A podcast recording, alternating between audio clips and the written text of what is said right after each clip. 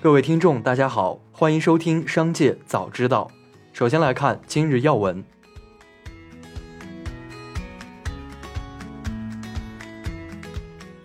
在二零二三全球树商大会上，国家统计局党组书记、局长刘烈宏介绍称，近年来在各方大力推动下，我国数据产业快速发展。据上海市数交所研究统计，自二零一三至二零二三年，中国树商企业数量从约十一万家增长到超过一百万家。刘烈宏指出，传统数字化软硬件服务商依托长期的积淀，已成为技术型、应用型树商巨大的中坚力量。伴随着数据流通需求的增长，服务型树商应运而生，成为数据产业的新兴组成部分。下面来关注企业动态。马云前助理陈伟在朋友圈称，马家厨房不做预制菜。此前，国家企业信用信息公示系统显示，杭州马家厨房食品有限公司注册成立，经营范围含食品销售、货物进出口、食用农产品批发、日用品批发、酒店管理、技术服务等。这被视为马云入局预制菜的信号。陈伟没有透露马家厨房的具体业务，但明确称，吃是人间大道，不是投资赚大钱的赛道。针对网络流传终端促销一事，比亚迪官方回应表示，本次促销仅限于十一月内，不是官降。促销的目的是为了加速有转电。近日，有比亚迪经销商反馈信息显示，比亚迪王朝网旗下秦、汉、唐、宋等多款车型的现金优惠幅度扩大到了三千元到一万元。海洋网车型目前价格未出现明显松动，保持了月初的降幅。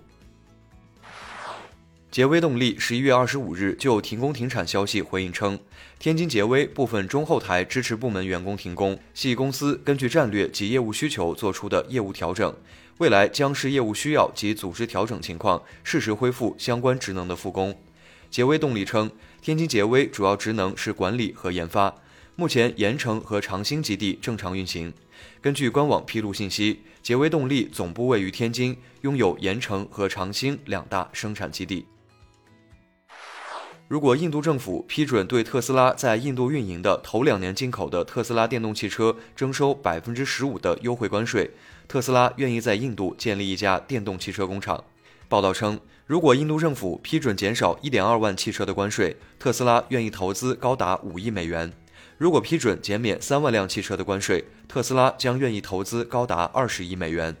另一方面，印度政府正在考虑将优惠关税限制在二零二三财年预计在印度销售的电动汽车总量的百分之十及一万辆，并可能在第二年提高至总量的百分之二十。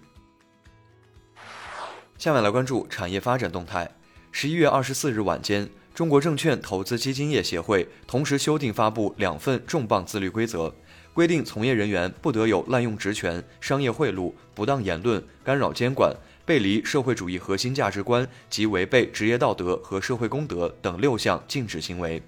包括奢靡炫富、拜金主义、享乐主义等行为。管理规则还明确，从业人员违反职业行为规范的，协会将视情节轻重，对其采取自律管理措施或纪律处分措施。周五，美股中概教育股走高，好未来涨超百分之十五，新东方涨超百分之四。高盛研报称。中国教育行业在非学科教辅和自学需求带动下，正进入新的发展阶段。看好新东方和好未来等行业龙头，因其更好的业务韧性和增长能见度。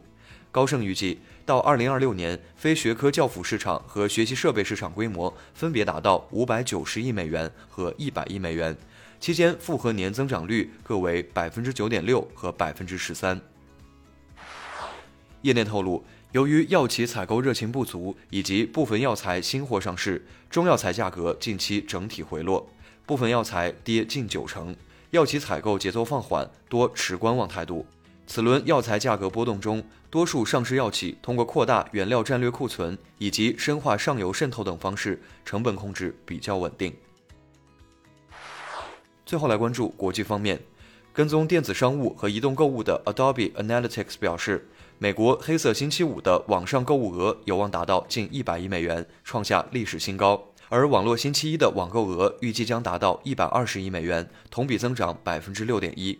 该公司数据显示，截至美东时间周五下午六点三十分，美国消费者在网上的消费达到七十三亿美元，较去年同期增长了百分之七点四。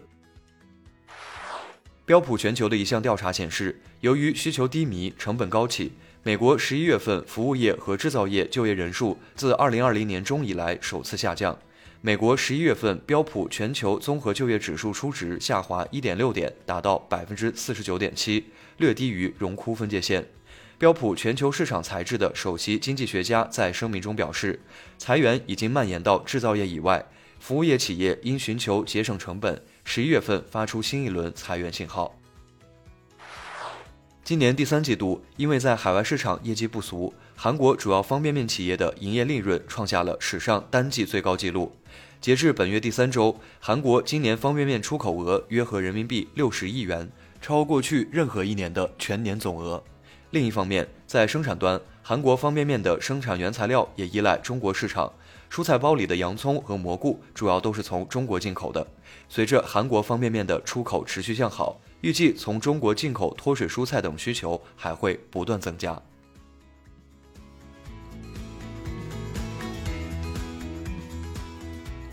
以上就是本次节目的全部内容，感谢您的收听，我们明天再会。